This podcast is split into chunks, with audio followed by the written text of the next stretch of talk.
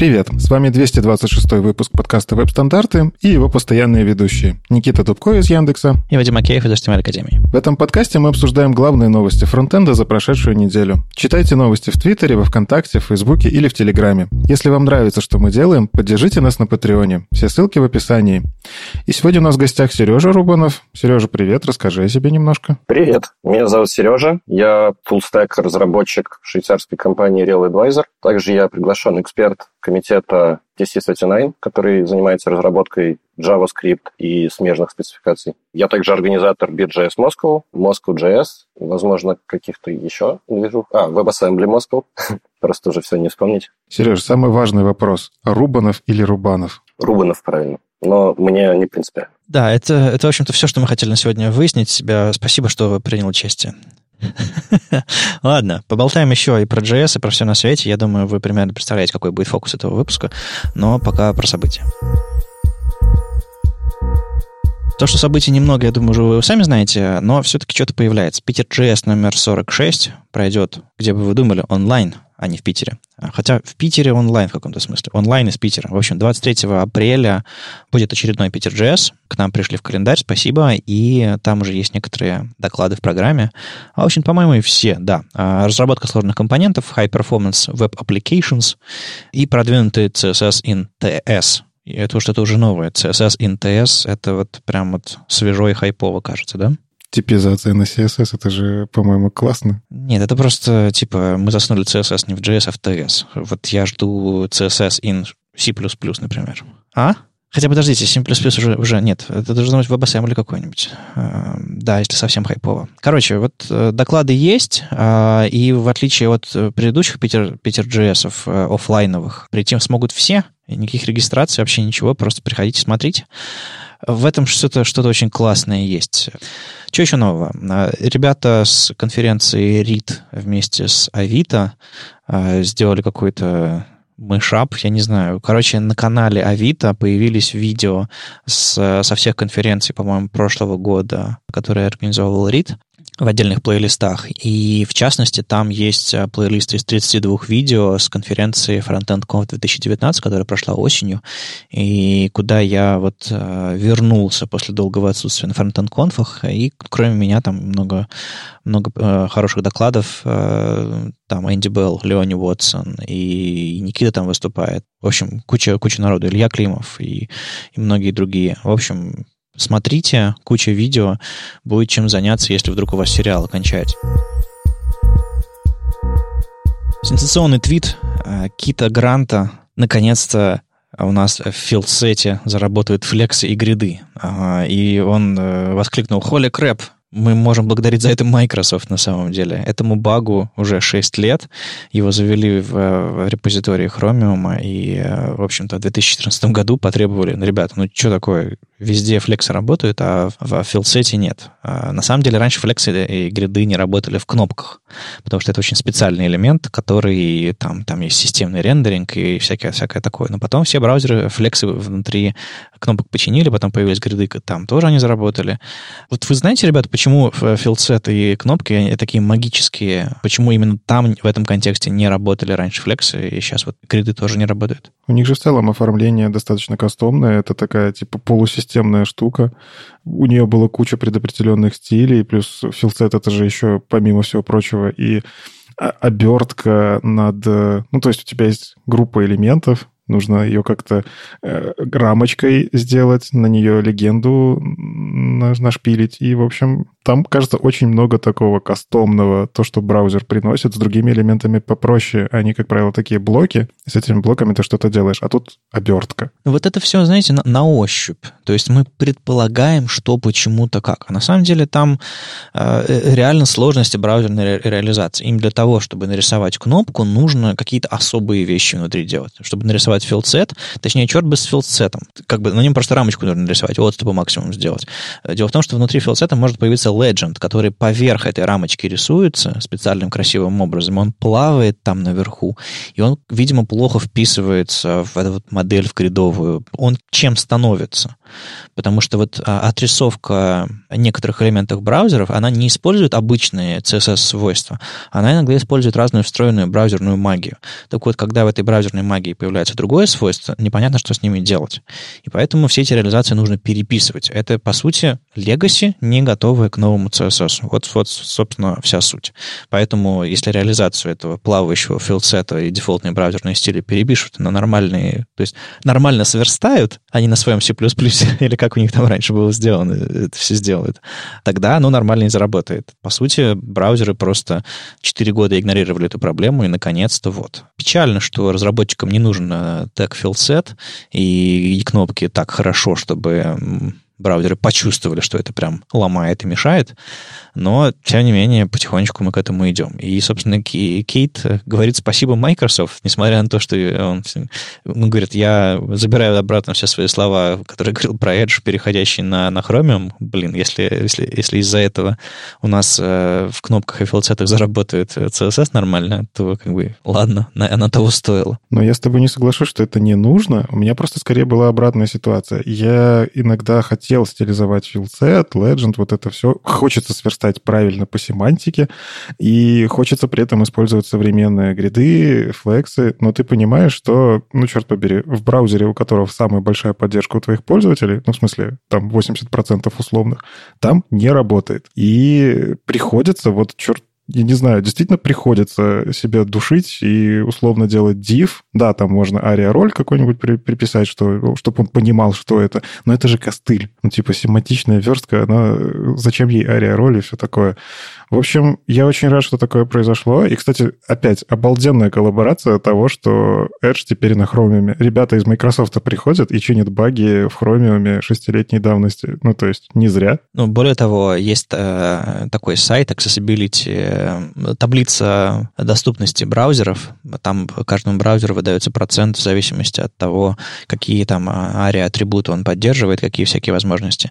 Так вот, э, за последнее время Chromium сильно подрос, и исключительно силами Microsoft. А эту таблицу, по-моему, ведет Стивен Фолкнер, и вот э, недавно он ее обновлял, у Microsoft там чуть ли не 100%, в общем, очень хороший результат. Надо будет ссылку дать вам, показать, как, собственно, Microsoft помогает улучшать Chromium еще и в другом смысле. А кроме этого, в Chromium долгое время шла работа над новой реализацией раскладки, вот, то есть и флексов, и гридов, наверное, и мультиколонок. Э, я не до конца знаю. Короче, есть такой проект внутри Chromium, называется Layout NG, а, и у него там несколько, он, по-моему, распилен на несколько задач, а, и э, где-то в 2018 году началась работа над имплементацией Flexbox в рамках этого, и я периодически читаю уведомления с, с этой задачи, где-то процентов 70 я не понимаю из того, что они говорят, но процентов 30 бывает интересного, они такие, так а вот если вот здесь позиционировать, то вот это вот будет вот так рассчитываться, и это будет вот так, вот так, вот так. Короче, прямо сейчас в Chromium делают нормальную реализацию раскладок по спеке, без, без э, узких, узких мест э, и с учетом всех тестов. Я правильно понимаю, что э, вот этот филсет, проблема эта с филсетом, она никак не может решиться чисто CSS, то есть что-то типа нормалайза или ресета, ничего такого сделать нельзя было? Не-не-не-не, это просто браузер такой, нет, если ты меняешь свойства дисплея на филсете или на кнопке на Flex или Grid, оно игнорируется. О, это было очень печально тогда, получается, если так долго. Да, да, то есть как бы... Ну, что разработчики не такие? Ну, не работает, div использую. Все нормально. И как бы... И это было, пожалуй, хорошим ответом, потому что, ну, как сказать, всегда можно было сделать обертку, но разработчики выбирали сделать div чаще всего. Вот, к счастью, браузеры вспомнили, а, точнее, сообщество дожало скорее, мне кажется, браузеры количество багов, которые браузеры могут решить, гораздо больше, чем возможности браузеров, я уверен. И, и надо периодически, как, как сообщество разработчиков, напоминать, что нам на самом деле нужно. Когда-нибудь после этого вскроется, что React э, и любители дивов в React э, React взлетел именно благодаря этому багу. Нет, я надеюсь, я надеюсь, не будет, не будет такого фильма, который раскрывает главную тайну интернета, вернее, фронтенда.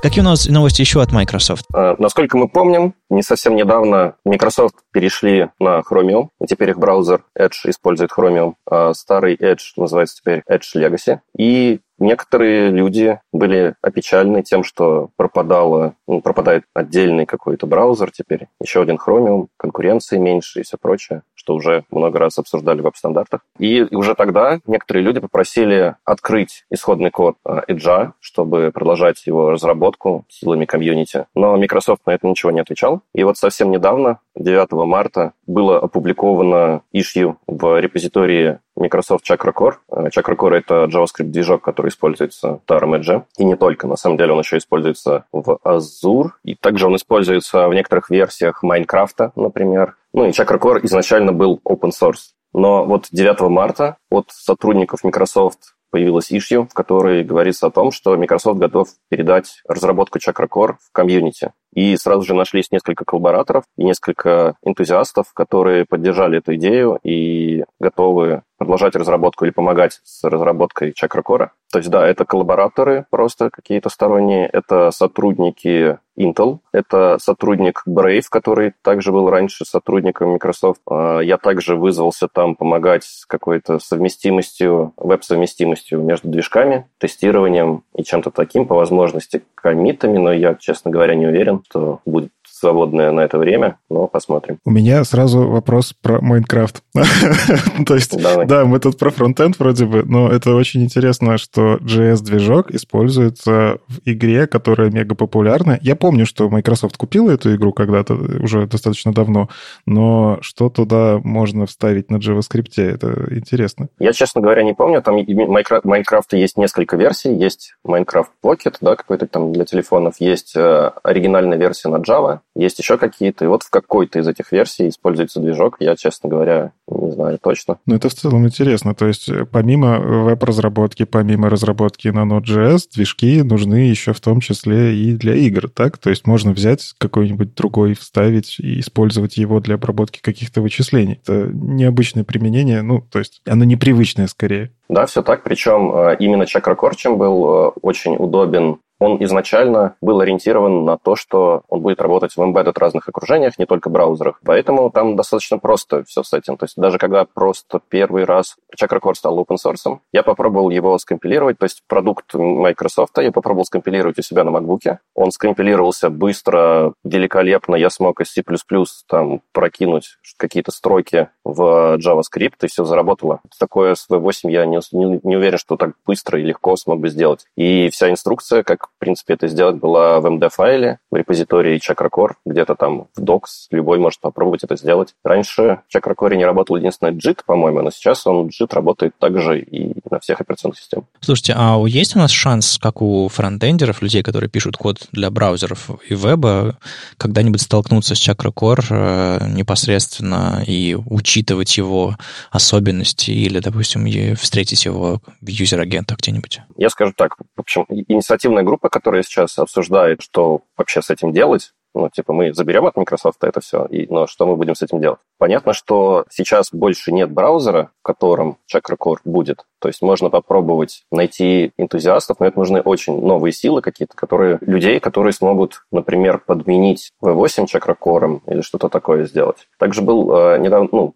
некоторое время назад были начали сборки Not Chakra Core. Через какое-то время они пропали, их перестали просто собирать, и команда, э, core команда Node.js их убрала вообще даже с сайта, потому что ну, никто не поддерживал. Был слой совместимости между Chakra Core и V8. Даже там не только V8, а еще именно конкретно для Node.js что-то добавлено. В общем, эта штука пока тоже непонятно, уже непонятно в каком состоянии, и решили этим не заниматься, то есть э, проверять совместимость на Node.js, э, который будет использовать Chakra Core, скорее всего, уже комьюнити не будет, потому что на это нет силы, это очень, очень и очень-очень много разных кусков всего трогать в браузерах пока нет, но есть надежда на то, что кто-нибудь придет и попытается это использовать. А так можно как рантайм. Ну вот вопрос, который может много у кого возникнуть, а зачем? Ну, то есть, понятно, конкуренция рождает э, движение, то есть много разных альтернативных тех же движков у браузеров позволяют делать более крутые вещи коллаборативно. Здесь та же ситуация или есть действительно какая-то еще необходимость, чтобы был альтернативный JavaScript-движок? Я думаю, что здесь не инициативная группа, там ни, ни у кого нет э, какой-то необходимости в этом. Там, хотя есть люди, которые используют этот движок у себя в своем программном обеспечении, но они пока не вызвались помогать инициативной группе, они просто очень счастливы счастливы, что все-таки разработка будет продолжаться. А так, в основном это энтузиасты, которым хочется поковыряться в движках. Я могу сказать, что вообще я смотрел кодовую базу Chakra Core, и это, она отлично читается, несмотря на то, что я на C++ не пишу уже очень-очень-очень-очень давно. С кодом все хорошо, и также, на самом деле, это возможность JavaScript-разработчикам поучаствовать тоже в разработке, потому что, как и во многих движках Chakra Core, есть куски, написанные на C++, есть куски, э, реализованные на JavaScript. И есть возможность поконтрибьютить туда. А можешь объяснить, почему в некоторых движках какие-то части написаны на JavaScript? Для того, чтобы проще людям с улицы понять их, написать было, или есть какие-то нюансы работы запуска этого кода? А, нет, на самом деле это вызвано другой необходимостью. А, я не помню точно когда, но несколько лет назад, например, а, практически, ну, точно на одну неделю, с разницей в несколько дней, по-моему, были новости о том, что Chrome, ну, точнее, V8 и SpiderMonkey переписывают реализацию промисов, чтобы ускорить их. И было очень забавно, что V8, я не помню, кто из них точно, в какую сторону, ну, допустим, V8 переписал часть промисов JavaScript на C++, а SpiderMonkey с C++ на JavaScript. И те, и другие ускорили работу промисов очень значительно, там, на 60%. Э, это зависит от реализации движка. JavaScript-движки — это очень много, на самом деле, несколько компиляторов, там, интерпретаторы, э, все это вместе работает. И иногда Получается, что какие-то примитивы, их можно сделать на C++ или C, а какие-то более высокоуровневые вещи, их можно сделать на JavaScript, и они вместе с пользовательским кодом будут лучше оптимизироваться следующими этапами компиляции. Я тут подумал про чакру, что было бы интересно, наверное, если бы Microsoft взяла Chromium и впилила туда собственный альтернативный движок JavaScript. То есть мне было бы интересно. Было бы ли интересно им, и вообще возможно ли это? Как ты думаешь? Это было бы очень интересно, но я думаю, что это невозможно, потому что э, Microsoft бросили все силы теперь на Edge, а в Chakra Core они будут только в течение года предоставлять э, релизы с фиксами. То есть то, что даже отдали комьюнити, это будет ветка Chakra Core 1.12, а Microsoft будет контрибьютить в 1.11 дальше, продолжать свою ветку делать. И будет помогать, э, если что, э, мержить в 12 ветку по, по мере возможности инициативной группе. Окей. А, но все равно интересно, как доживает э, свое JS-движок. Я вот э, как человек, который наблюдал за смертью другого движка и с другой стороны из компании, то есть движок Presto и JS-движок Characan в Opera, браузере Opera, когда до перехода на Chromium. Их тоже просили за open source, но Characan никто не просил, тогда не было такой Тогда еще не было в 2013 году какого-то большого спроса на альтернативные JS-движки. Мне кажется, это вот это вот было, собственно, 7 лет назад. Тогда еще как бы V8 и V8, нода тогда и была еще молодая. А, и никто не думал про то, что JS-движок — это какая-то большая ценность. А вот э, движок Presto, все говорили open source, open source, отдайте open source, еще что-то такое. Ну, как бы тут было две идеи. Как бы э, инженеры компании говорили нет, потому что это наш продукт. Более того, он использовался и, по-моему, до сих пор используется на серверах Opera. А я не знаю, до сих пор ли, но долгое время использовался на серверах Opera, чтобы Opera Mini работала. То есть там все еще крутилось на Presto, потому что он супер энергоэффективным был, э, в отличие от Chromium для задач, которые, собственно, Presto и Opera Mini выполняют. Вот. А вообще нам, мы как команда DevRel наружу несли месседж, что мы не можем вывалить на улицу стопку, не знаю, страниц с исходным кодом, потому что для того, чтобы это на самом деле пригодилось, нужно проделать какую-то работу, чтобы вычистить какие-то проприетарные вещи из кода, чтобы внутренние какие-то, собственно, не знаю, чтобы комментарии почистить, чтобы убедиться, что там нет каких-то кусков кода, которые вы не, мы не хотим э, публиковать, чтобы нет ничего такого, что э, навредило бы компании или являлось бы чужой собственностью, и тебя за это засудили. Ну, короче, open source что-то, вот так вот сходу. И я думаю, это не была не просто публичная версия, это была тоже, это справедливость. Open source что-то вот просто молча взять и вынести на улицу ведра с твоим исходником.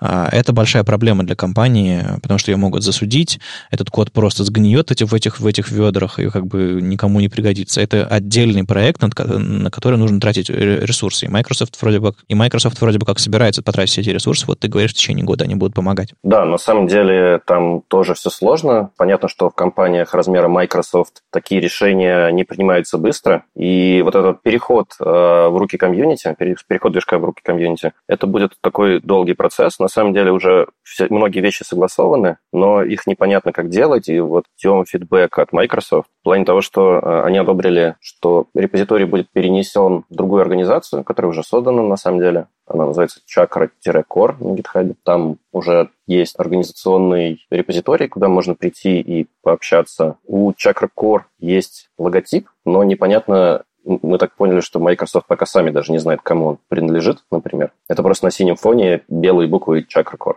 И непонятно, можем ли мы его использовать как комьюнити. Microsoft тоже пока не знают. Они выясняют, кому это принадлежит, что это. Вообще, официальный ли это логотип или логотипа нет. Вот, то есть даже вплоть до таких мелочей все очень пока сложно. На самом деле, подобный логотип есть у очень многих продуктов Microsoft. То есть, по сути, э, они не сильно, не всегда парятся со своим open source, они просто, не знаю, берут этот э, шрифт, господи, как же он называется, я уже не помню, и пишут им тоненько название своего продукта на синем фоне, как бы TypeScript. У него такой же, по-моему, логотип, как у Chakra Core. Кстати, да, похоже. Поэтому это просто типа кому шрифт принадлежит. То есть надо просто взять, набрать этот логотип шрифтом, и, не знаю, и отдать его в open source сообщество. Вот все, вот, вот, вот в этом будет работа. Можно набрать на, при помощи шрифта Comic Sans, и тогда любая компания будет отказываться от этого логотипа. Пользуйтесь на здоровье. О, господи, да. А, хотя Comic Sans тоже кому-то принадлежит. Ой-ой, тяжело жить. Вадим, а у твоего шовера логотип open source? А черт его знает. Я его нарисовал сам в векторе. Шовер под э, лицензией MIT, поэтому, видимо, он тоже... Не знаю. То есть я могу у тебя его своровать и использовать для своих целей, да? Если коротко, да. Я не знаю нюансов лицензии MIT, поэтому прочитай, пожалуйста, License MD. А, ладно, троллер. Тут шовер 3.0 вышел. Точнее, я его выкатил и тег поставил, и релиз э, обозначил на гитхабе. Потому что, на самом деле, исходник э, шовера, то есть это такой движок для презентации, который я много-много лет делаю э, при помощи многих чудесных людей. И вот, наконец-то, код, который был готов, на самом деле, уже год назад, наконец-то он... Я его вынес на улицу, проветрил, вытряхнул, э, закомментировал один тест и э, наконец-то опубликовал в организацию Шовер э, на NPM. И теперь, собственно, главная новость для тех, кто пользуется шовером из NPM, например, что теперь все, все пакеты лежат за, в организации шовер, то есть add шовер слэш и название пакета. Раньше они разделялись дефисом и лежали отдельно. Это было старомодно. Теперь гораздо удобнее все держать там, в, в namespace, и не приходится конкурировать за ну, имена пакетов, например. Поэтому все официальные пакеты лежат теперь в шовер namespace, и оттуда же нужно ставить Shower-Shower, Shower-core, Shower-ribbon, Shower-material и все остальные. А что нового в версии 3.0? А, по сути, обновился Shower-core до версии 3.0. Темы особо не обновлялись в последнее время, ну, то есть какие-то мелкие инкрементальные вещи делал, но, тем не менее, они тоже переехали в, в namespace. Это самое большое, что с ними происходило за последнее время. А так, главное обновление для, для пользователей Shower'а, что теперь э, full screen, то есть когда вы нажимаете на слайд, а он теперь снова как и раньше, как в предыдущих версиях, обозначается а, get параметром full. То есть у вас появляется индекс HTML, например, в браузере открыт, там вопросик full, и уже после этого идет айдишник слайда. То есть такая адресация. Там содержатся два, две вещи. То, что это полноэкранный слайд и номер, собственно, текущего слайда. Интересная история, что в первых версиях шовера это было, буквально с первых релизов, как только в браузерах появился History API, это стало очень легко запиливать и передавать ссылку на состояние презентации, типа открытое или закрытое. Но потом Chrome для локальных файлов решил отпилить History API, вот именно для, для протокола файл. То есть на серверах все работало, на локальном поднятом сервере тоже, на сайте все нормально. А вот если ты локально открываешь index HTML в браузере, вот просто дабл-кликом с флешки, типичный use case, возможно, на какой-нибудь конференции, чужой ноутбук, твоя презентация на флешке. Chrome вдруг запретил использовать History API для этого, долгое время запрещал, запрещал, а потом такой, а, ладно, мы передумали. Ну, видимо, что-то они все подкрутили. И теперь снова можно э, для локальных файлов подобное на JavaScript делать. Так что фича вернулась, не удивляйтесь, и мне кажется, это удобно давать э, ссылку на определенное состояние вашей презентации. Хотя со мной начали тут же спорить, тем не менее. Вот, это не просто маленькая фичечка, на самом деле шовер 2.0, он тяжелее, я уже не помню, на сколько килобайт, но там раз в 2-3 тяжелее, потому что там какая-то модульность как кастомная запилена. Современный шовер, вот этот 3.0 шовер Core, он на, на, роллапе собирается из, из отдельных там модулей, все очень классно, он, он, он вообще весит там, по-моему, килобайт 17 или, или, или 20, не сжатый причем. Я так быстренько померил. Но это не принципиально для презентации, мне кажется. И его переписал Алексей Швайко, знакомый вам, возможно. Он много всякого open source полезного сделал, с докладами выступал, и, в частности, вот мы с ним года полтора назад э, начали работать над шовером, доделали его, но, но вот не релизнули. И вот я наконец дошел и релизнул. И там новая плагинная система, новая модульность, новый легкий, классный. И если вам интересно поучаствовать в разработке дальнейшей, я могу сказать, что я ищу мейнтейнеров или людей, которые будут этим заниматься. Вполне себе, да, могу сказать. Не то, чтобы есть какой-то супер крутой роудмэп, но какие-то идеи по развитию у меня есть, так что приходите, смотрите, просто оцените, что вам нравится, что вам не нравится. Мне тоже интересно мнение сообщества. Собственно, для сообщества это и делается в большей степени. Ну и кое-что другое, тоже старомодное и интересное у нас произошло. Сережа, расскажи. Да, совсем недавно совсем недавно, это когда, по-моему, 10 апреля 2020 года в блоге jQuery появилась замечательная новость о том, что вышел релиз jQuery 3.5. До этого предыдущий релиз jQuery 3.4 вышел тоже 10 апреля 2019 года. Вот такие новости. Что вы думаете о том, что вообще jQuery получает новые релизы. Тоже вопрос, да? Мы же все его хороним, хороним, хороним, хороним, а он все никак, ну вообще никак.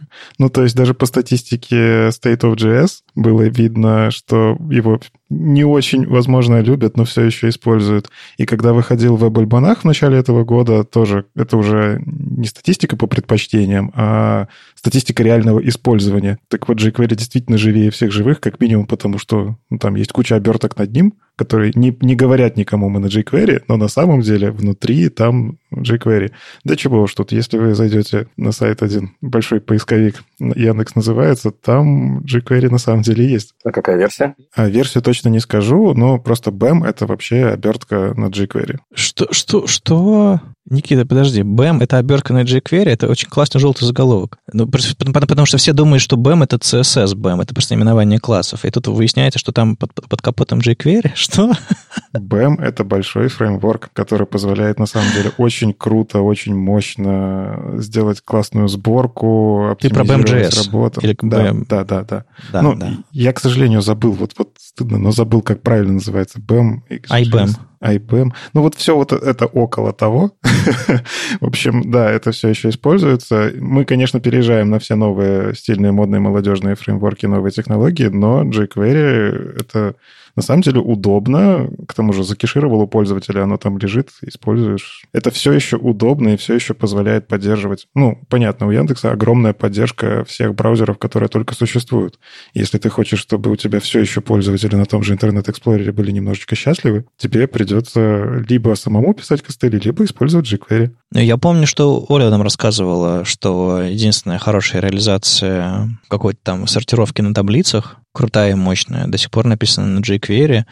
Хотите, вставляйте. Че? Мне очень нравится, что на самом деле изменения, которые описаны в блоге, они очень важны, потому что это какие-то исправления безопасности, это какие-то фичи, которые э, деприкейтнули и собираются убрать в версии 4.0, то есть есть планы на jQuery 4.0, который будет, видимо, совсем минимальным. А, кстати, а текущая версия jQuery 3, какая минимальная версия Internet Explorer там? Они, по-моему, вообще отказались от Internet Explorer, но я сейчас проверю. Нет, от Internet Explorer они точно не отказывались, но, возможно, в третьей версии поддерживается 10 11 что тут такое. Уже 9 не поддерживается. Потому что я помню, что во второй версии они дропнули какую-то версию Internet Explorer, и в третьей тоже. А, что ж я хожу вокруг да около. У них, оказывается, есть браузер-саппорт. Написано, что Internet Explorer 9 Plus поддерживается. Ну, то есть, да, восьмой они уже дропнули, и все. Я тут, я тут нагуглил, что эта штука называется IBM.js, и это вот прям, ух, Старина такая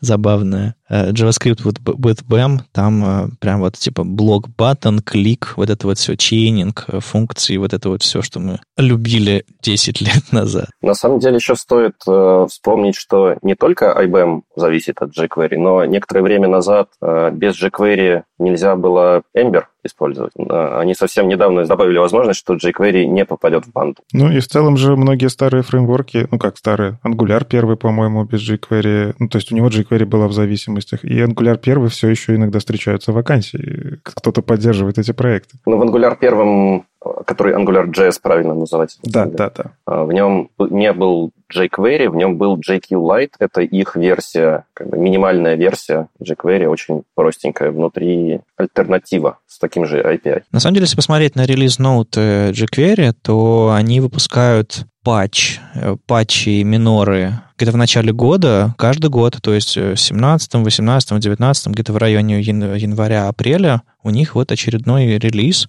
И это абсолютный абсолютно напоминает какую-то поддержку, maintenance. То есть они для, для веба, который до сих пор использует jQuery в некоторых ситуациях, э, вполне себе предоставляют живой, хороший, развивающийся, ну ладно, не развивающийся, но не, но не, не плесневеющий библиотеку то есть э, jQuery же э, находится в этом э, JS Foundation, Угу, OpenJS Foundation. Да-да-да-да. И кроме jQuery там очень много всякого другого, которое э, отправлено в Foundation именно для того, ну ладно, в частности для того, для того чтобы веб смог продолжить работать на этих технологиях. То есть некоторые библиотеки, им нужно, их нужно сдать, не знаю, в библиотеку, другую библиотеку, а, как, знаете, на хранение в какой-нибудь, не знаю, в, в, в Российскую национальную библиотеку, не знаю, в Конгресс США библиотеку, чтобы оно не пропало пропало, работало и было доступно для людей по-прежнему. Иначе мы знаем, что случается. Доменные протухают, репозитории закрываются, авторы уходят в несознанку или вообще исчезают. То есть, э, а некоторые вещи, которые для веба крайне важны, были, в каком-то смысле остаются и сейчас. Их лучше, конечно же, совместно развивать, поддерживать, как минимум, поддерживать, как максимум еще и развивать, возможно. Да, то есть среди других проектов OpenJS Foundation, например, есть такие крупные проекты, как Node.js, и малые проекты, как Grant, которые, возможно, уже все забыли, что это такое тоже. Даже больше забыли, чем про jQuery. Ну, Grunt никогда не был таким большим, на самом деле, как, как jQuery, но он свою роль в, в том, чтобы повернуть нас на путь автоматизации, конечно же, огромную сыграл, поэтому я уверен, что у некоторых пайплайны, вот эти вот э, сборочные, до сих пор построены на Grunt'е, и переписывать их на Gulp просто потому, что мода пришла новая, тоже особого смысла нет. Ну, или там, не знаю, на, на webpack или еще что угодно.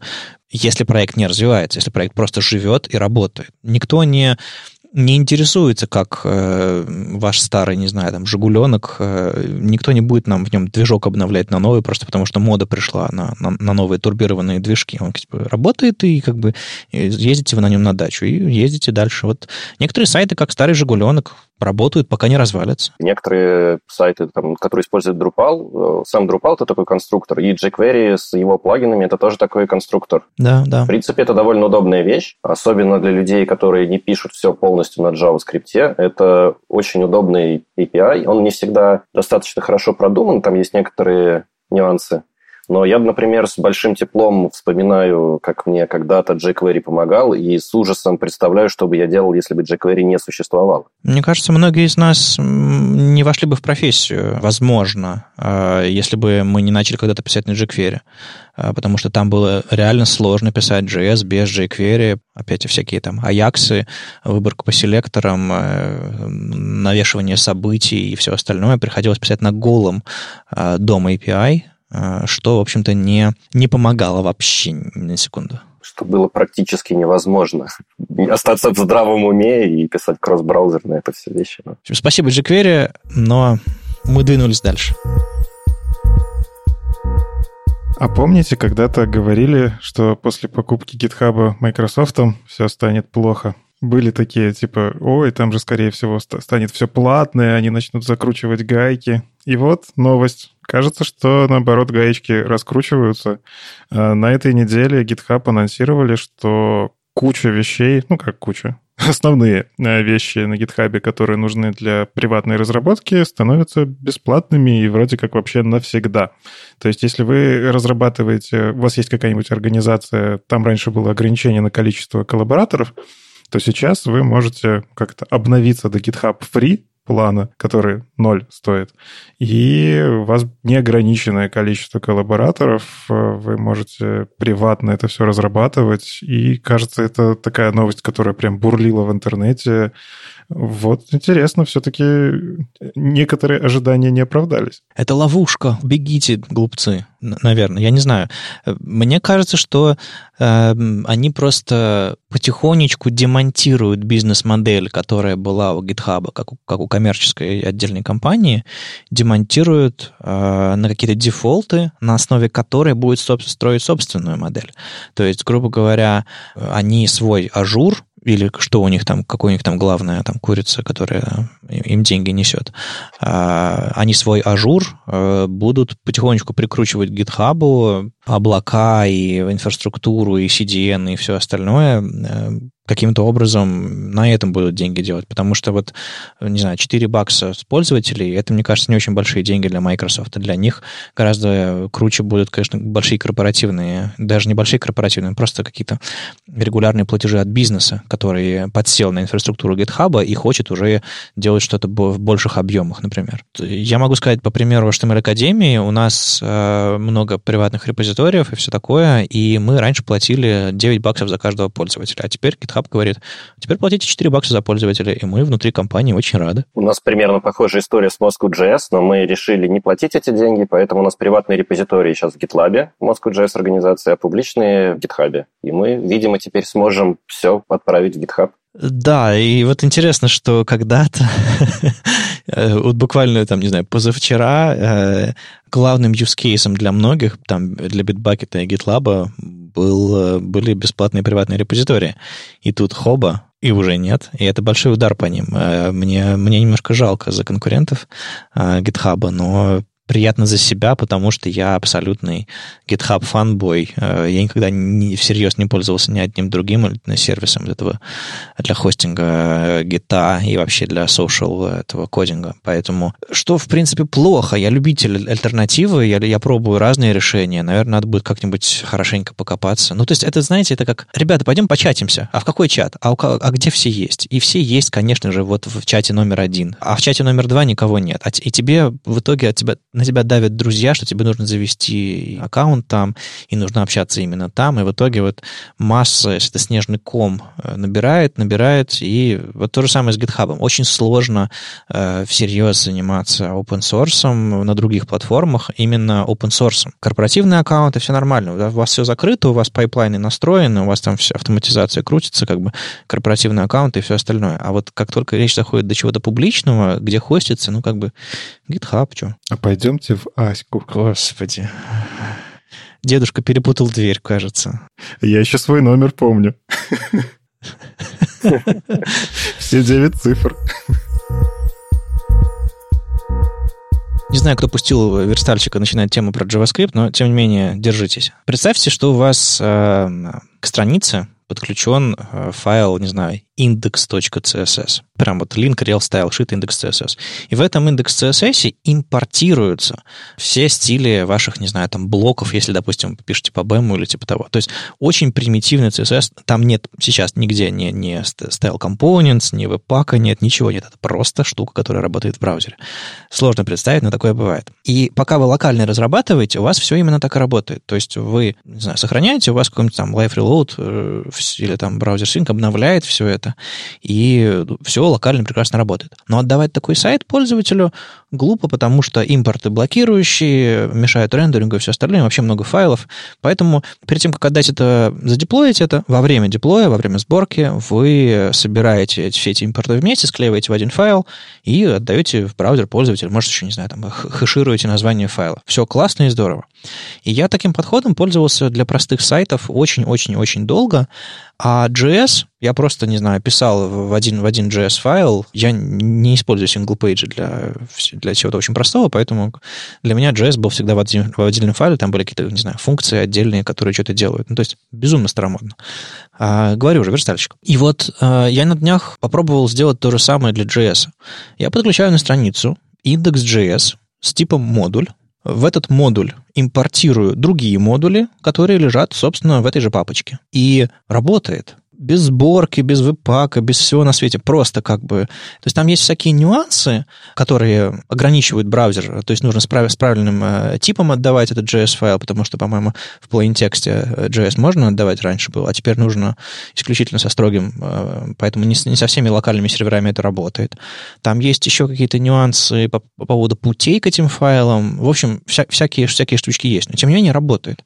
А потом, во время сборки, я снова беру, прохожусь по этому всему роллапам, собираю, а, с конфигом там ECMAScript а, собираю, потом там типа зажимаю и оглифаю и убираю тип модуль, потому что уже ну, не нужен, это обычный, это, это обычный ну, с подключения этого, и все это прекрасно деплоится на сайт. Это я сейчас сделал на живом сайте, мне удобно, как это все работает. А вы что скажете? Это абсолютно верстальщические бредни или такой подход вполне себе имеет право на жизнь? У меня на текущем месте работы примерно так все тоже устроено, но э, не совсем так. Отчасти я тут нужно поправить. Дев девелопер окружение у нас используется веб-пак э, просто для того, чтобы был live reload, вот это все, чтобы ты делаешь какие-то изменения и сразу их видишь. А в продакшене для сборки веб-пак не используется, используется только rollup. Ну, то есть, в принципе, подход тот же самый. Я не уверен, что мы модули прям оставляем, но, в принципе, это makes sense. то есть, мне кажется, что это разумно, и так делать надо пожалуй. Но я вижу несколько нюансов. Ну, во-первых, мне кажется, уже можно делать, как ты предложил, прям и в продакшене. Ну, то есть есть даже статьи, которые говорят, если вы в старом браузере просто подключите отдельно вашу собранную версию, а если вы в новом браузере подключаете модуль, и пускай браузер работает с современными штуками, потому что эти штуки, они не только про то, что склеивается JavaScript в один файлик и как-то выполняется. Там и внутри этого файла каким-то образом что-то скрывается от других других файлов. Ну, короче, там в целом целый механизм заложен для того, чтобы модуль это была такая самостоятельная единица. Но здесь есть какой нюанс. Ты когда разрабатываешь вот так вот, ты не видишь то, что видит твой пользователь. Если у тебя условно в твоей разработке ты разрабатываешь на модулях, а в продакшн у тебя идет все собранное в один файл, файлик, э, бабелем прогнанное. Бабель — это тоже точка отказа в какой-то мере. Да, конечно, комьюнити тщательно следит, чтобы там багов было мало, тестов там хватает, и все это очень серьезная достаточно организация. Но в любом случае у Бабеля тоже есть issues, тоже есть баги. И ты условно э, радостно такой, ой, у меня все работает в девелопменте, я проверил, у меня все хорошо сделал просто вот pull request, у тебя там какая-то автоматическая сборка все это собрала, выложила в продакшн, а у пользователя все сломалось. Ну, на самом деле я сначала задеплоил сломанную версию, потому что я забыл потестить одну... После того, как у меня все сгенерировалось, я сделал там npm run build, я зашел в папочку dist, запустил там сервер, прокликал, что у меня все работает на собранном, и задеплоил. А потом я сделал какую-то минимальную правку, снова, снова задеплоил без этой проверки, потому что подумал, ну что может пойти не так. И у меня задеплоилась нерабочая версия, и там это было связано а я уже не помню, по-моему, ты, по-моему, я забыл какой-то там то ли атрибут убрать, то ли, то ли еще что-то такое. Не помню, что-то у меня сломалось. И я с тобой абсолютно согласен. С этим подходом важно тестировать то, что получается. Но просто мне нравится разрабатывать легко, чтобы меня не пересобирало все на свете после того, как я сохранил один файл. Мне кажется, что версия локальная для разработки, она все равно будет другая. У тебя другой сервер, у тебя другие настройки, у тебя другое другие, другой домен даже, и другие настройки, там, э, сертификаты, там, редко кто поднимает локальные сервера по HTTPS. То есть, как бы, очень много отличий. То есть, чтобы прям вот совсем э, идти по твоей логике, нужно брать какой-нибудь докер, заворачивать туда твое рабочее окружение и уже в нем разрабатывать. И многие так делают. Я слышал там докер для фронтендера, разные там доклады, статьи, и это вполне себе имеет смысл. Куда вообще все завернуто, ты себе его быстренько поднимаешь и делаешь, э, работаешь по-настоящему. Но вот говорить, что только со сборкой э, ты можешь облажаться, ну, это, это не так. Все гораздо серьезнее. Поэтому лучше идти, конечно, до конца. Если у тебя что-то прям суперсерьезное. Если, как у меня, и Pet Project, вот я озвучил такой вот подход интересный, а, который для меня сработал. Я дам ссылку ссылку на, на этот файл, э, на этот, на этот репозиторий. Это, собственно, сайт подкаста F-Word.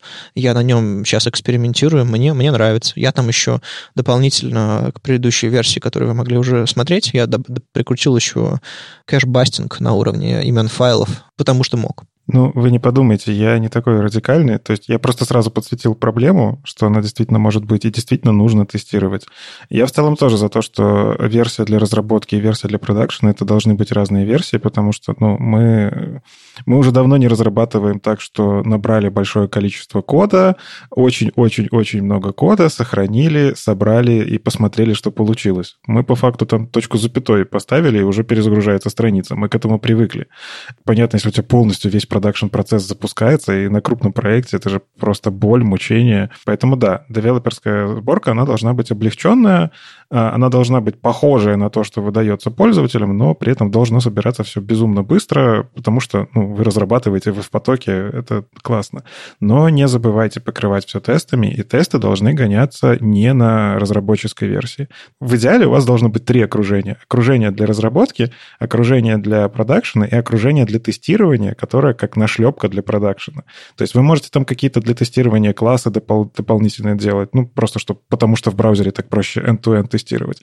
Но это должна быть именно нашлепка над продакшеном, потому что ну, вы тестируете то, как пользователь взаимодействует с вашим сайтом. А еще, кстати, плюс э, того, что здесь происходит, что у меня была возможность э, потрогать лапкой ECMAScript модули, например. Потому что до сих пор э, у меня особой, особой причины с ними поработать не было. И на самом деле те, те JavaScript файлы, которые туда подключаются, они никакие не модули, это просто куски JavaScript, и как бы нет никаких там экспортов и всего остального, это все просто так. И я продолжу экспериментировать, продолжу работать с этим. Мне просто интересно повозиться с новыми технологиями и попробовать, как они работают нативно в браузерах, а не через э, сбор, сборку-пересборку. А если вам интересно, поэкспериментируйте тоже. Не обязательно отдавать это в продакшн, можно из этого сделать какой-то эксперимент на уровне dev-окружения.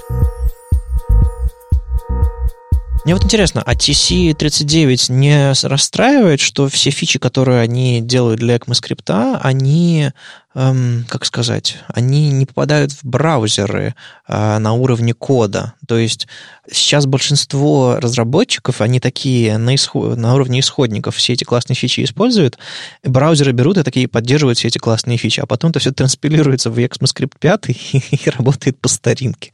Ну ладно, мне кажется, это все-таки массовый кейс до сих пор. А, не, не, не обидно, нет? Ну, на самом деле сейчас э, имплементация достаточно быстро приходит в браузеры, э, и все последние фичи, которые на Stage 3, они в большинстве браузеров уже в каком-то виде реализованы. Не, это имплементация, а я говорю про конкретный код разработческий. Он-то на ECMAScript 5, скорее всего, написан. Вот это смешно. Ну, не у всех, наверное. Я надеюсь, что некоторые уже могут свободно переходить хотя бы на ECMAScript 2015, а может быть и на что-то еще. Тем более, что с новым Edge у нас появилась надежда, что некоторые старые браузеры начнут э, быстрее терять популярность. Поэтому, в принципе, нет, особо никто ничего не переживает. Переживает больше за то, чтобы фичи были не только... Ну, из-за того, что в комитете есть много людей, которые занимаются вообще разработкой языков программирования. Они очень академичны. Комитет всегда пытается найти баланс между вот этой академичностью и удобностью для конечного пользователя. То есть понятно, что можно сделать какую-то фичу супер как-то продуманной, она будет, э, это все будет быстро работать, но это будет не эргономично для пользователей. Над вот этим TC39 переживает, над какими-то старыми тоже решениями принятыми, которые запутывают пользователей, делают э, такой, создают проблему выбора. Про такое есть. Как вообще дела у TC39? Э, мы все следим э, твоими силами и силами там, разных других авторов в интернете за тем, что там новые фичи появляются. Все радуются, аплодируют, но да, да, на самом деле даже докладов довольно много про внутреннюю работу, про, про то, как она вообще все это в интересах сообщества происходит. Но все равно нет ощущения, что типа вот, вот прям вот ты можешь взять и повлиять, или нет ощущения, что ты разбираешься во всех нюансах. Там что-то варится. Как с этим дела? На самом деле нет ни одного человека в TC39, который знает вообще все, что там варится. Там есть очень много мнений, есть э, какие-то области, в которых есть эксперты, которые могут что-то об этом рассказать. Но нет такого человека, который бы мог рассказать про все, знать все какие-то несоответствия, несовместимости, какие-то такие вещи. Это невозможно просто.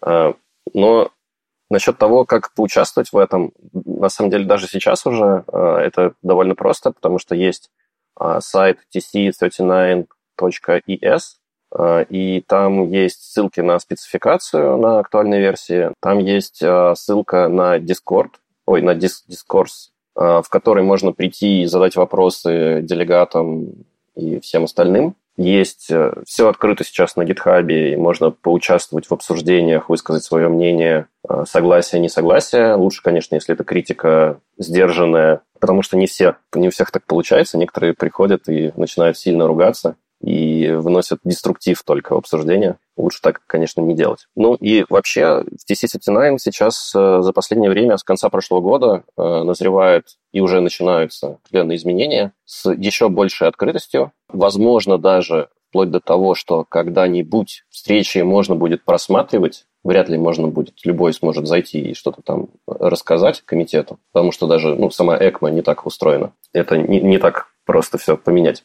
Но подсматривать можно будет, да? Да, но, скорее всего, можно будет подсматривать и прям следить лайвом. Вот. Это пока не точно, но такая возможность обсуждается, и к этому уже возникли некоторые предпосылки. Несколько встреч назад, ну, это вообще история такая сложная, скажем так.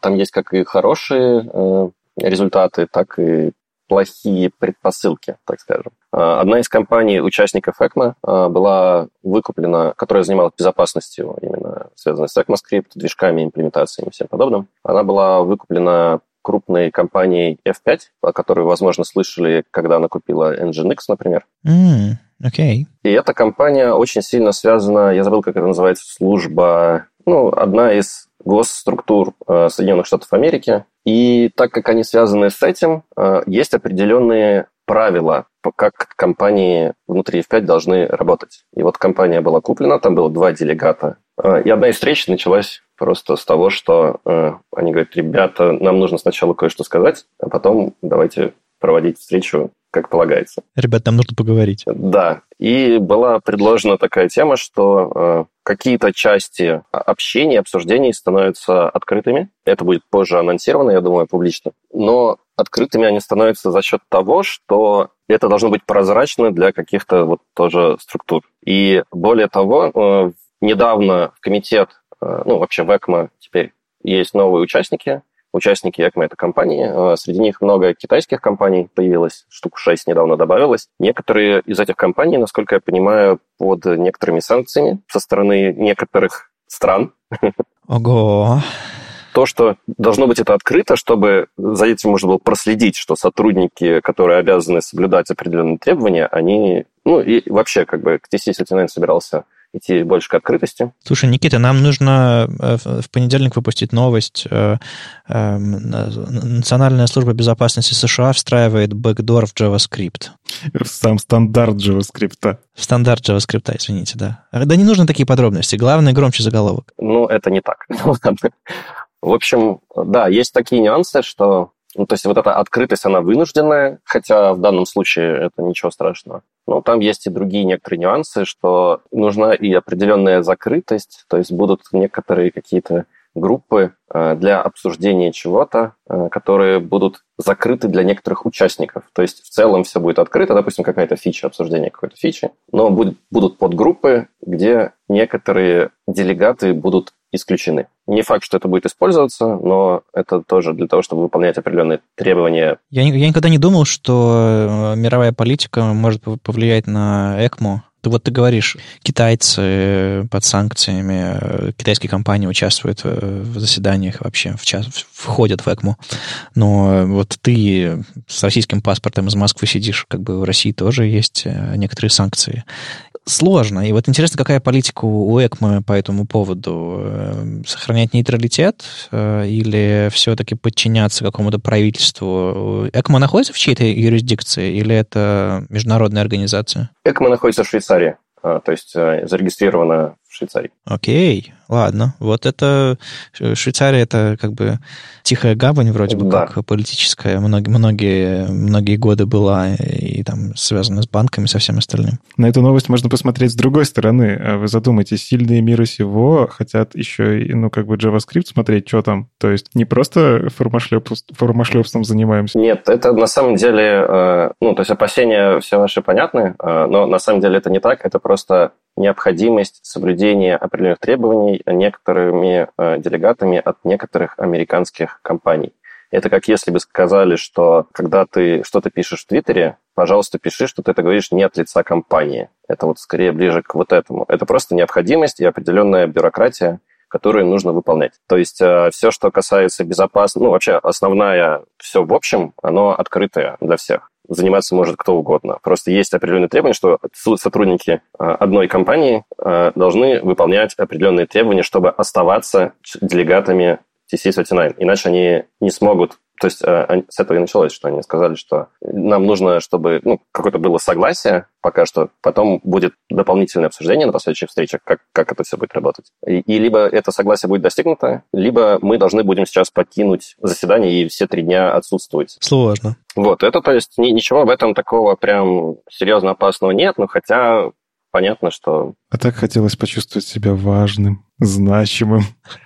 Вот. Но, несмотря не, не только на это, э, то есть, э, вообще, в общем, э, направление такое и было, что будет все открыто, еще больше, и что будут более частые и remote first, ну, точнее, не remote first, а некоторые встречи будут удаленными. Так сложилось, э, что в этом году практически все работают удаленно, это совпало.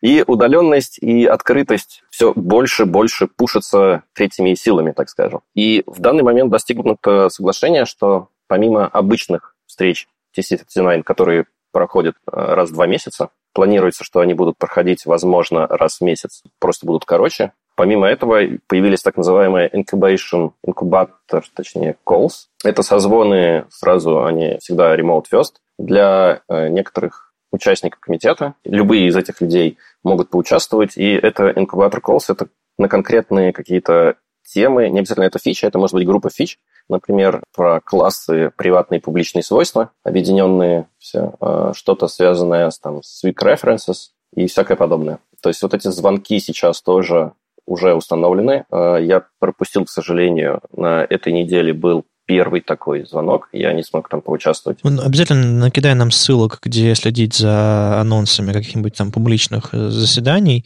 потому что, я думаю, многим интересно послушать, как это все происходит, и даже если нет возможности вставить собственные аргументы, хотя бы послушать и понять, как это все ведется, и может кому-то это поможет лучше сформулировать или подумать о use-кейсах или каких-нибудь там нюансах, э, когда они будут подавать свои заявки на новые возможности э, ECMAScript. Хорошо. JavaScript это все хорошо.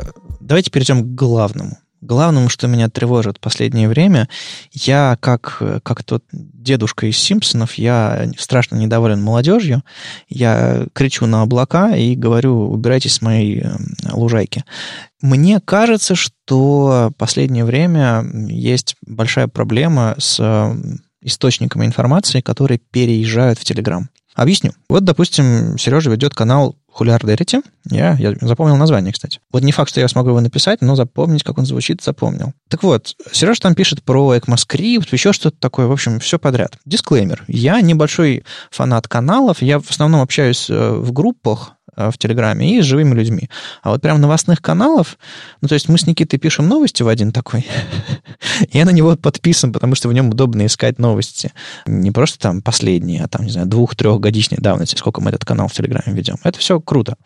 Но кроме этого мы кросспостим это все в Твиттер, во ВКонтакте, Facebook. У этого всего есть, по сути, копии в интернете, э, живые, которые можно вот прям взять и найти. Так вышло, что внутри Телеграма реально удобно искать. Там поиск э, содержит внутри, в рамках этого канала только то, что ты ищешь. То есть, не знаю, условно, в Твиттере открыть э, чей-то аккаунт и по нему поискать что-то полезное невозможно. То у Твиттера есть поиск только по глобальному Твиттеру. На GitHub удобный поиск, но на GitHub мы ничего не кросспостим, потому что это не то.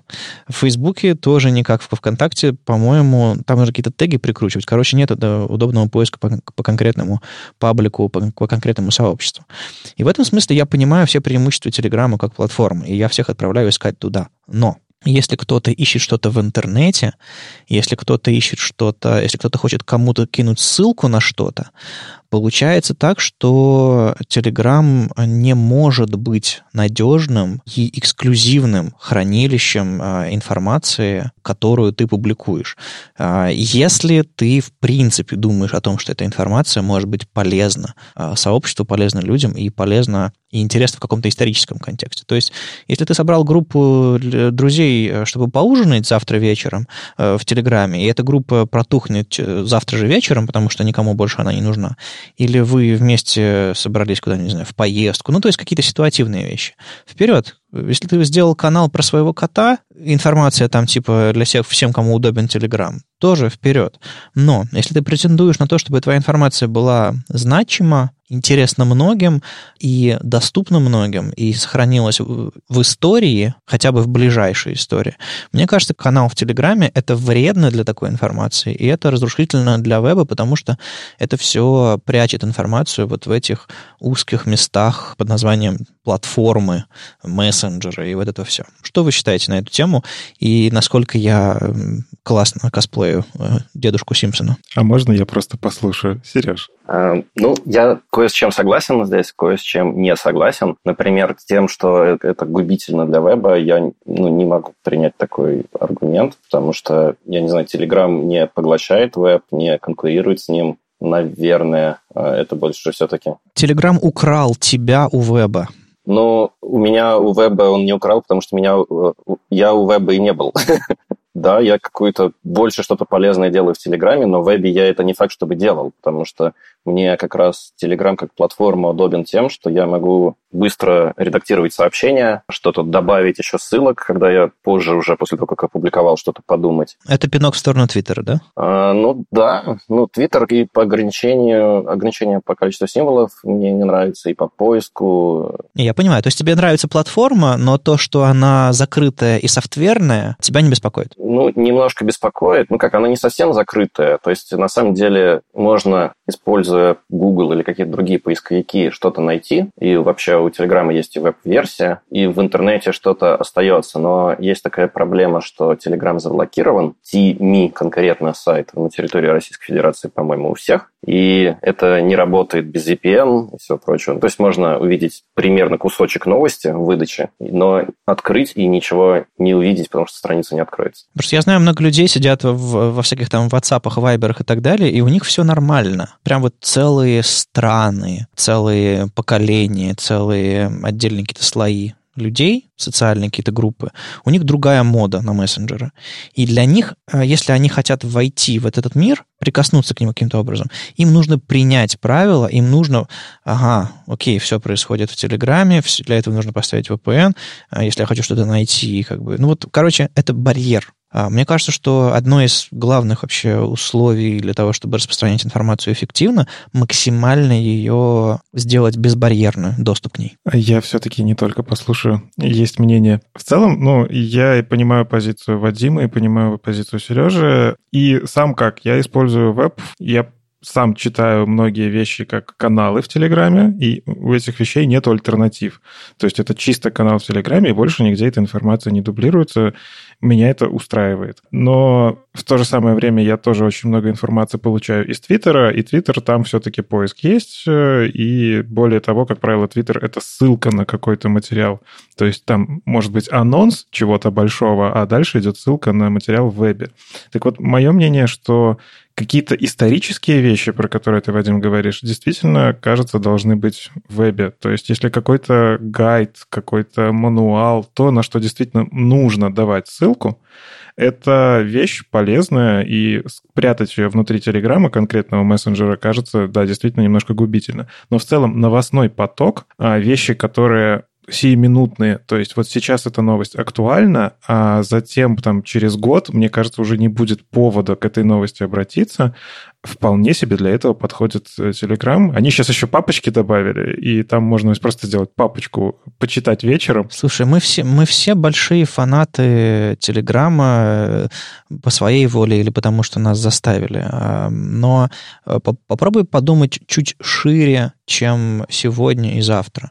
Мы все видели, как, с каким огромным интересом читаются газеты начала 20 века, как, они используются в журналистике, как они используются в, в исторических работах. И я прямо сейчас читаю исторические книги э, про э, начало 20 века, про, там, про 20-30-е годы, и огромное количество материалов доступные, то есть переписка чья-то, какие-то дневники, какие-то газетные публикации. Все это стало огромным и очень интересным материалом для историков и, в принципе, для людей, которые анализируют этот период. Если мы спрячем веб в платформах, мы потеряем часть информации для, для публики. То есть твоя информация, скорее всего, принадлежит Телеграмму, а не тебе. Ты об этом думал? Но я зато задумался. Ну смотри, если я захочу сделать информацию публичной, я заведу себе блог и буду вести его в интернете.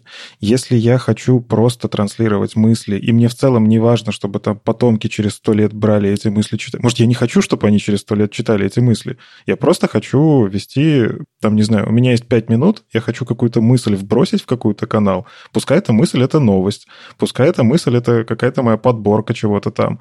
Пускай это будет Telegram. Ну, то есть это отдельная платформа, которая позволяет быстро постить, не задумываясь и не парясь о том, что там через тысячу лет будут э, археологи смотреть эти данные, и, о боже, что уже у них там творилось-то. Я, наверное, дам э, ссылку, во-первых, на IndieWeb, который мы однажды хотели обсудить в этом подкасте, но у нас кончилось время. 24 а дня IndieWeb Тим Маринин написал такой адвент-календарь, не знаю, типа того, про разные возможности, как, типа, как завести себе домен, как сделать страницу, как написать пост, комментарий, маркдаун и все остальное. В общем, вещи, связанные с тем, как э, владеть собственным контентом, как публиковать его в веб и как помогать вебу жить дальше, потому что мне кажется, что незримая война, но она все-таки идет. Я не хочу быть каким-то абсолютно фанатиком инди-веба и становиться каким-то Арлом Балканом, если вы знаете, кто это такой.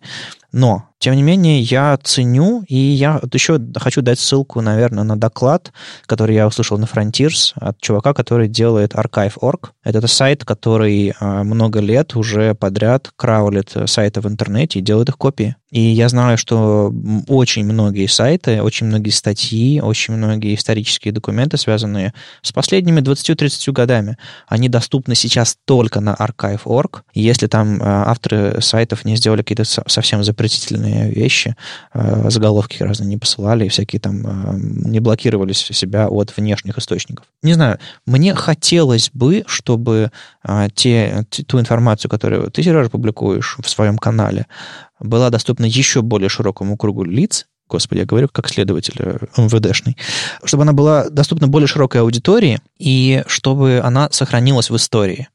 Потому что э, не так много русскоязычной информации от первоисточника, от человека, который э, занимается э, ECMAScript ом, э, общается и так далее. Поэтому, если бы ты мог, это было бы полезно. И для нынешних и для будущих, и для исторических каких-то перспектив всего этого. Наверняка же можно все какого-то бота, который будет постить.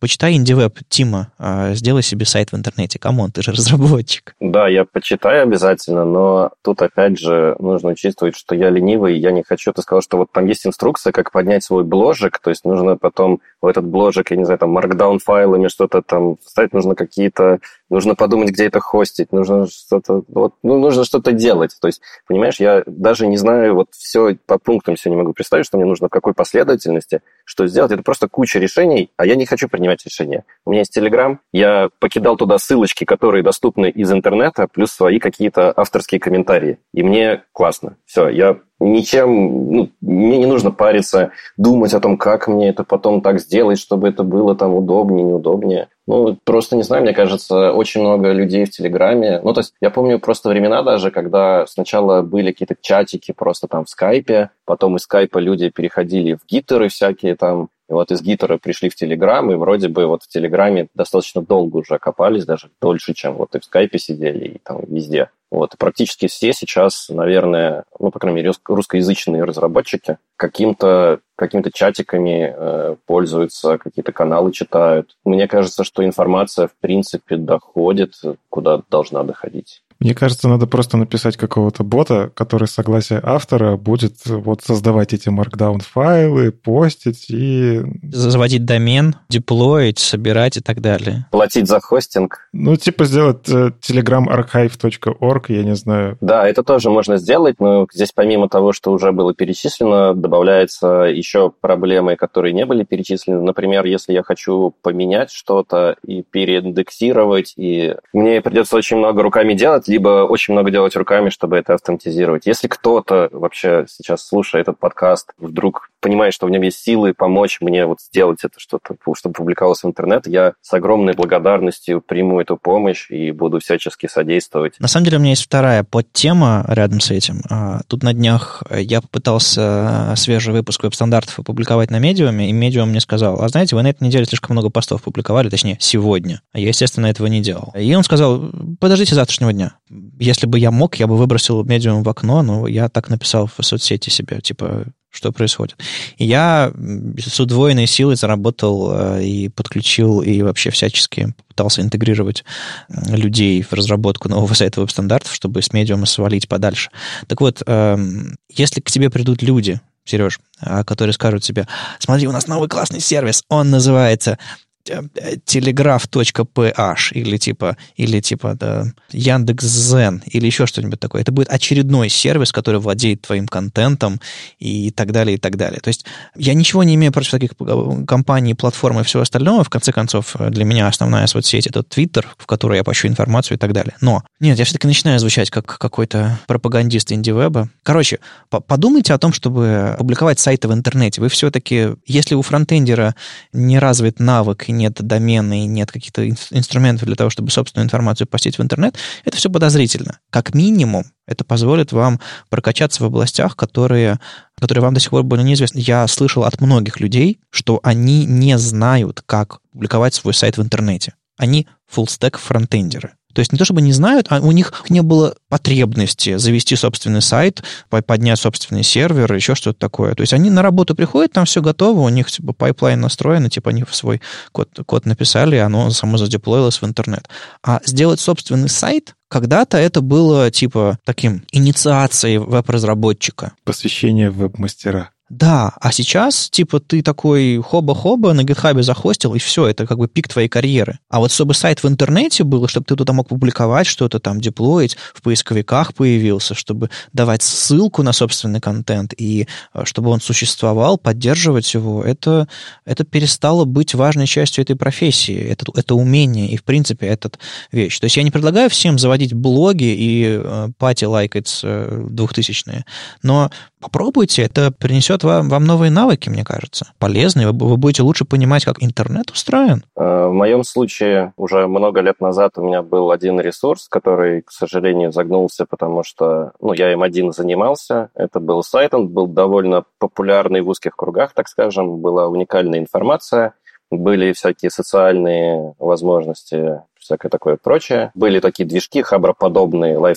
Street, по-моему, это был. Люди писали уникальный контент которого вообще в России практически не было. Но люди ушли, потому что этим тоже нужно заниматься постоянно. Ну, то есть не только проблема поднять сам сайт, там, и чтобы там автоматизированно туда что-то там добавлялось или там постилось, кросс-постилось, а, и были какие-то комментарии, и SEO нормально работало. Есть еще очень много нюансов других психологических э, и всего прочего. Я не уверен, что просто мне интересно этим заниматься, потому что я уверен, что я могу бросить это просто потому что надоело у меня нет, мне достаточно не могу найти себе мотивацию, так скажем. Есть такой сайт в интернете, называется WebMoscon. Это сайт, с которого началось сообщество веб-стандарты в его нынешнем виде, наверное, и э, он впервые появился в интернете в 99 году. То есть скоро будет, уже было 20 лет, да? И сайт по-прежнему доступен на сайте э, по адресу webmoscon.com. Последний пост выходил в 2007 году, по-моему. Там все по-прежнему работает, все крутится, ссылки на счетчики Рамблера уже не работают.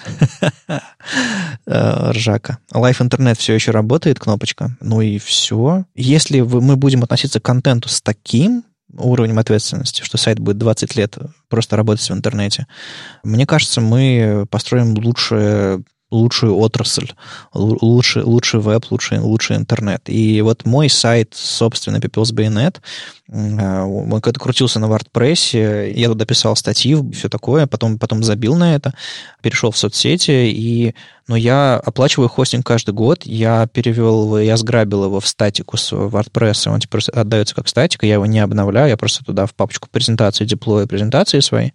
Я, пока у меня есть, не знаю, минимальные деньги, чтобы платить за хостинг, я его предоплачиваю на, наперед, и вообще э, за, за, за домен, я буду его держать живым, э, и, может быть, когда-нибудь он будет развиваться. Но я буду следить тем, чтобы, за тем, чтобы адресная структура сохранилась, чтобы как минимум были, были редиректы, но лучше идеально, чтобы файловая структура сохранялась без редиректоров и все остальное. То есть я почему-то... Не то, чтобы я считаю контент, который я написал, безумно важным и уникальным, и хочу сохранить его для потомков. Нет. Мне кажется, что то, что было положено в интернет, должно оставаться в интернете, даже через э, сайт WebArchive.org. Это вот это вот накопление знаний, не знаю, это то, что, то, что привело нас туда, где мы есть. И в профессии, и в интернете, и во фронтенде, и вообще где угодно. Важно не предавать это. Э, вот, собственно, об этом моя, моя мольба ко всем, кто э, пытается ограничить свой контент э, всякими платформами.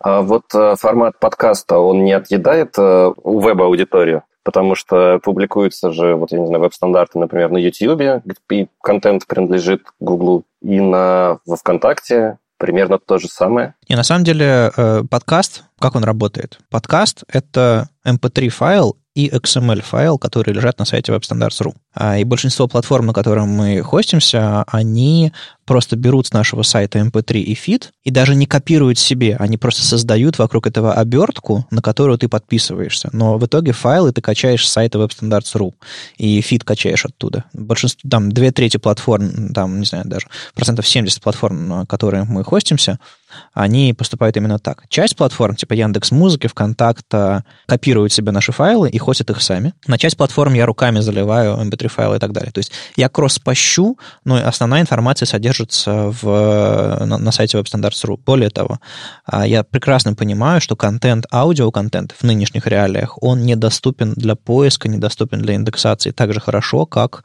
а, текстовый контент. Поэтому, как только у нас появится раздел подкасты на сайте, на новом сайте WebStandards.ru, я буду очень плотно работать над расшифровками возможно, даже ретро-расшифровками, то есть назад на существующие выпуски, если у меня будет время, если у меня будет такое... Во-первых, это, мне кажется, очень здорово поможет нам с точки зрения поисковиков. А, уникальный контент нагенерируем.